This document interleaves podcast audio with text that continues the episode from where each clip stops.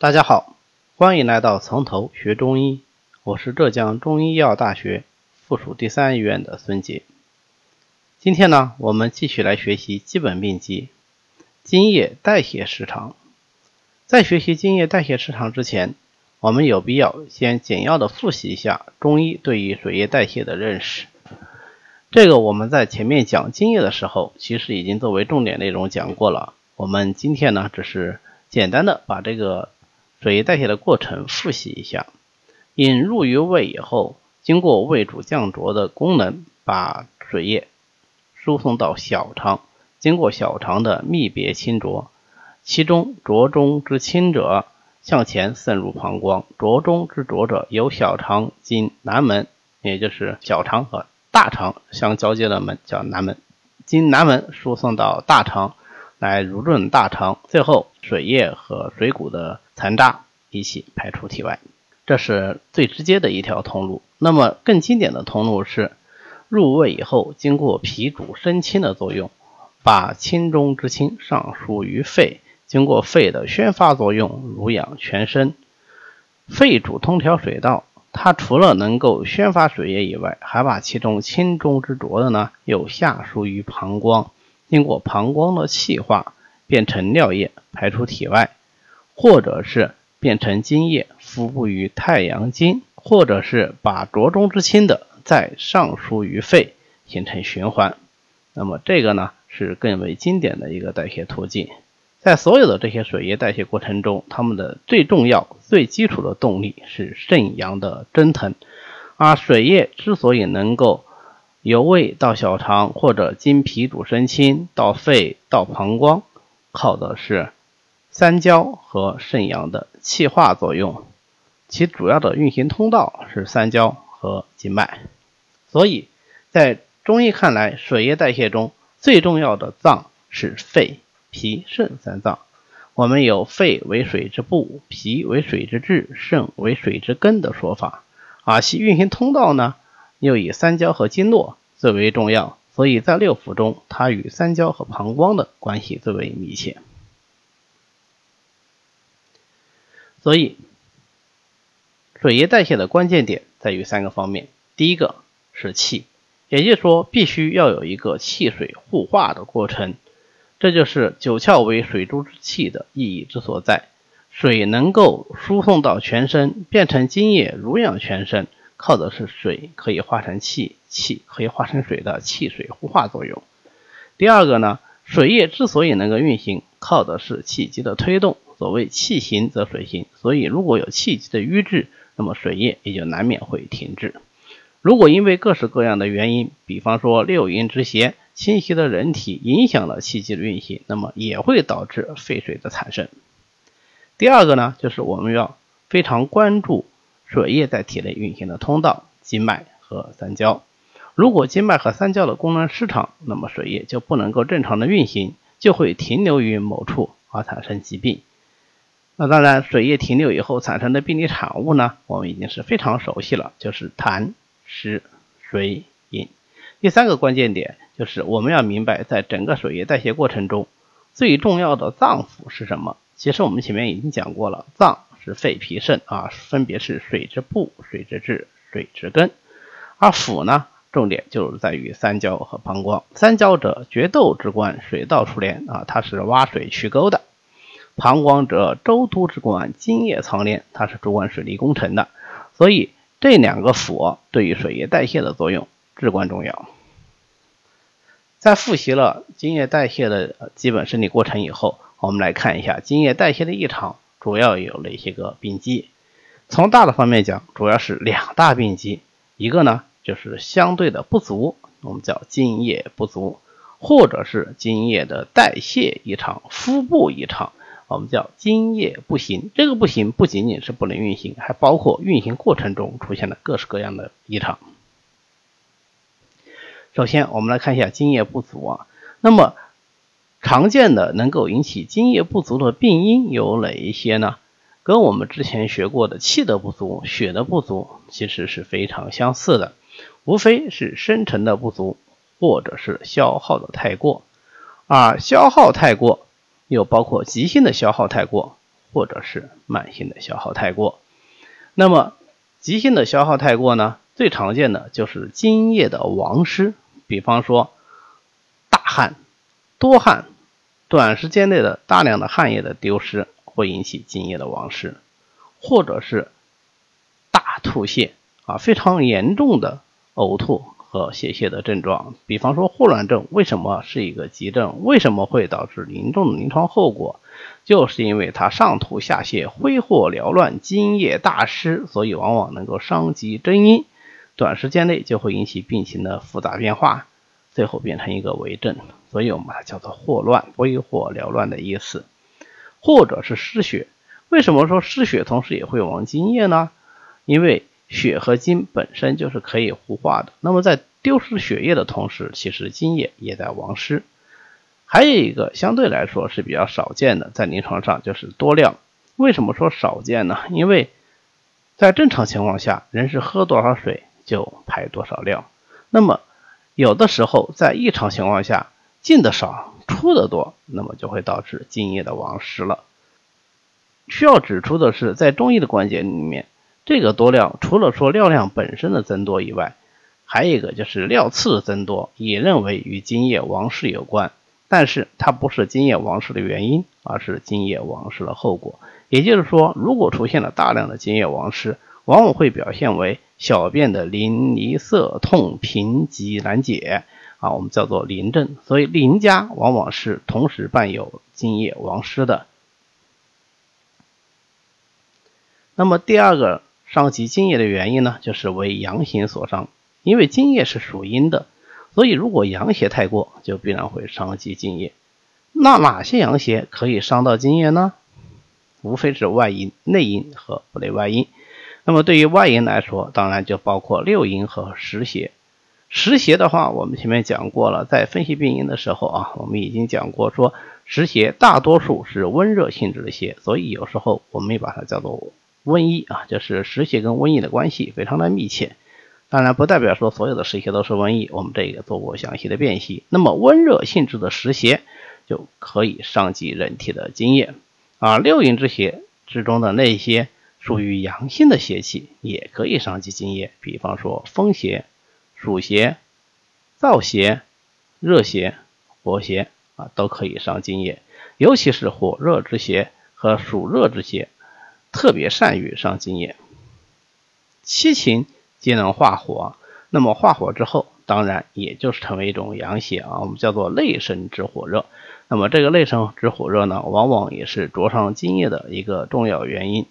实际上，我们在临床上引起津液不足的还有一个非常重要的原因呢，就是饮食所伤。这个饮食所伤，一方面我们知道津液的来源是什么，也无非就是水谷精微。对吧？我们前面讲引入于胃，然后经过一系列的代谢，然后产生津液。那么如果说我们喝的水不够多，或者说我们进的水谷不够多，自然化源乏力，或者是脾胃不能够运化，那么化源乏力，津液当然会不足。啊，另外一方面呢，如果说我们进食了太多的辛辣之品、炙薄之品啊，油炸火烤的东西，那么它们本身。就具有阳热的性质，它可能会伤及津液，或者是用药的时候不适当的用了太多的温燥的阳热性质的药物，也可以伤及津液。甚至于在食物中啊吃这种温燥性质的食物啊，也是导致津液受伤的啊一个重要原因啊。比方说生姜是我们非常常见的一个佐料和食物，但是如果生姜吃的太多的话，那么因为姜性本燥，所以它也能够伤津液。伤津液的后果是什么呢？啊，使人两目昏花。所以李时珍在《本草纲目》里面就有记载说，多食姜令人目昏。第三大原因呢，就是津液的耗伤。津液的耗伤很明显啊，就是一个长期的慢性的过程。那么跟伤气伤血一样。也往往是由于久病或者是劳伤引起的津液不足。那么具体哪些病或者是何等之劳伤可以引起津液不足呢？我们就不讲了，跟伤气伤血其实是非常类似的。那假如说因为这个原因啊导致了津液的不足，它会有什么样的临床表现呢？嗯，主要是三大方面。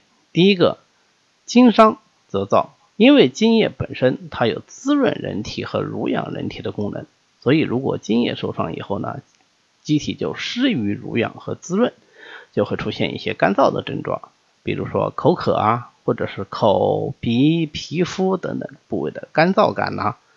两目的凹陷呐，手指螺纹的干瘪啊，当然，如果是到了目线挪瘪，甚至于经脉不良啊，出现转经这些症状的时候呢，说明经伤已经是非常的严重了，往往是极为重症的一个标志。或者是因为叶伤而失养，叶是比较稠厚的那部分，所以它的濡养作用呢啊也会更重要一些。假如说，叶伤之太过，就会出现形体的消瘦啊，大肉的脱失啊，啊，就是形销骨立啊这样一个形象，或者是肌肤啊、毛发它的枯槁。那么第三个呢，啊是比较有特色的，我们马上要讲的内生五行里也会提到这一点，就是如果说阴液伤之太过，那么就失于濡养经脉，失于濡养经脉以后啊。就会出现风症啊，就会出现肌肉的蠕动啊，蠕动就是肌肉的轻微的跳动，或者是手足的震颤、蠕动啊，有重形感啊，这个呢是一种内风的表现，就是由内而生的一种病理变化。由于它的这个病理变化外在看起来跟感受风邪非常像，我们就用风来呃概括它，叫做内风。所以津液不足的表现主要就是这三大方面：干燥、湿痒。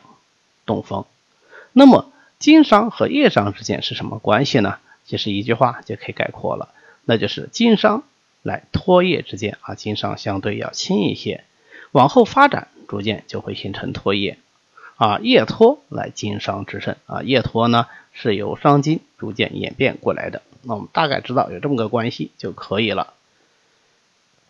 另外一类津液异常的病机呢，就是所谓的津液不行，或者说津液的输布和排泄出现了障碍，主要包括三个方面。第一个是津液的不化，前面我们讲过，津液代谢它的关键点就在于气可以化水，或者说津液可以化气，那么水可以化气啊，气可以化水的这个过程，我们叫做气水互化。假如说因为阳气不足，不能够使气化成水，水化成气，那么就会出现津液的运行和腹部异常，主要表现为水液的运行出现障碍，水液进入体内以后就不能够化身为津液，而是停蓄在体内，形成各种废水、痰湿、水饮等等这样的一些阴邪。那么痰湿和水饮呢，是中医非常常见的病理因素，前面我们已经做过了重点的论述。啊，就会出现相对应的各式各样的疾病。第二个呢，就是津液的不通啊，津液的运行出现了障碍，停蓄在它的运行通道里，比方说经脉或者是三焦之中，也是形成痰湿水饮啊等等这样的一些阴邪。那大家不要看我这里就讲说痰湿水饮很轻飘飘的几句话啊，但实际上痰饮是导致。多种疾病，甚至是可以说几乎所有疾病的一个非常重要的病理因素啊。至于说水的话，那大家应该是非常熟悉了啊。我们中医讲的水气病，实际上就涵括了现在所有的水肿啊、浮肿啊这一类的疾病。第三个呢，啊，津液不行的病机呢，就是湿气所主。我们说津液代谢最重要，它是要靠五脏的功能来实现的，而在五脏之中，又尤其以肺。脾、肾三脏功能最为重要。那么，假如肺、脾、肾这三脏的功能出现了异常，就必然会导致津液的运行障碍、腹部障碍和生成障碍。具体来说啊，如果说是水停啊，它主要是痰湿水饮，这是一方面。另外一方，大家想一想，正常的津液不能够腹部了，那么一方面出现了有痰湿水饮这样的废水，另外一方面。正常的津液反而就显得相对的不足啊，对，所以它一方面有痰湿水饮引起的各种兼症，另外一方面反而会出现口渴这样津液相对不足的症状。第二个呢，就是不汗啊，不能出汗，或者说汗出的异常，比方说多汗啊，大量的汗出，这当然也是津液亡失的呃一个重要原因和表现，或者是无汗。为什么会无汗呢？那是因为水液停蓄以后啊，它形成了这些痰湿之类的阴邪，阻滞在经络，阻滞在三焦，影响了局部的气化。汗是怎么来的？还记得吗？阳家之阴为之汗。现在既然局部经络已然阻滞，那么阳气不能到达，津液不能敷布，那么怎么可能再出汗呢？啊，所以它就会形成局部的无汗，或者是全身的无汗。当然，既然局部无汗，就可能出现什么局部有汗啊？那么在某个特定的部位，它的阳气阴经相互作用，就会导致出现多汗。那么这也是津液异常的一个表现。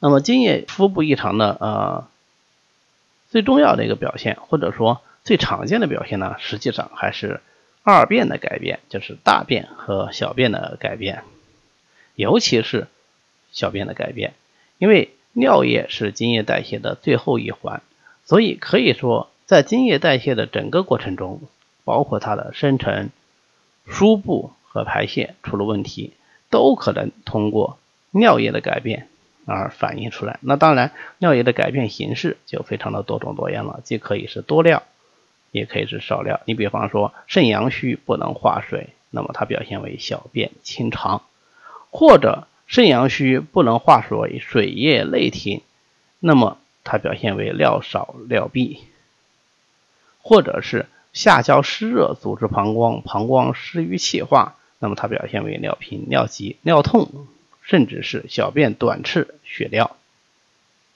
啊等等，那这个呃变化就非常的复杂了。同时呢，它也可以表现为大便的异常，比如说。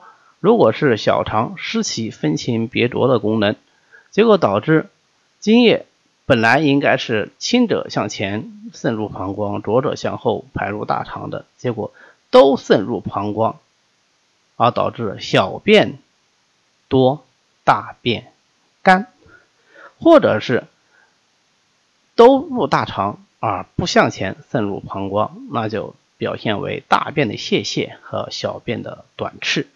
啊，这个在小便的各种症状的同时，往往呢也会伴有大便的改变。原因就是因为不管是小便还是大便，它们都是水液代谢最后的一个重要环节，二者之间是有着相互联系的。那么我们知道这一点呢，也就能够理解之后我们在学中药的时候，为什么很多药物同时都能够通利大便和小便啊。那么关于津液代谢的障碍呢，我们今天就讲到这里，谢谢大家。如果您对我们的课程感兴趣，也欢迎您直接在喜马拉雅上订阅咱们的《从头学中医》，这样您就能够收听到最新的内容了。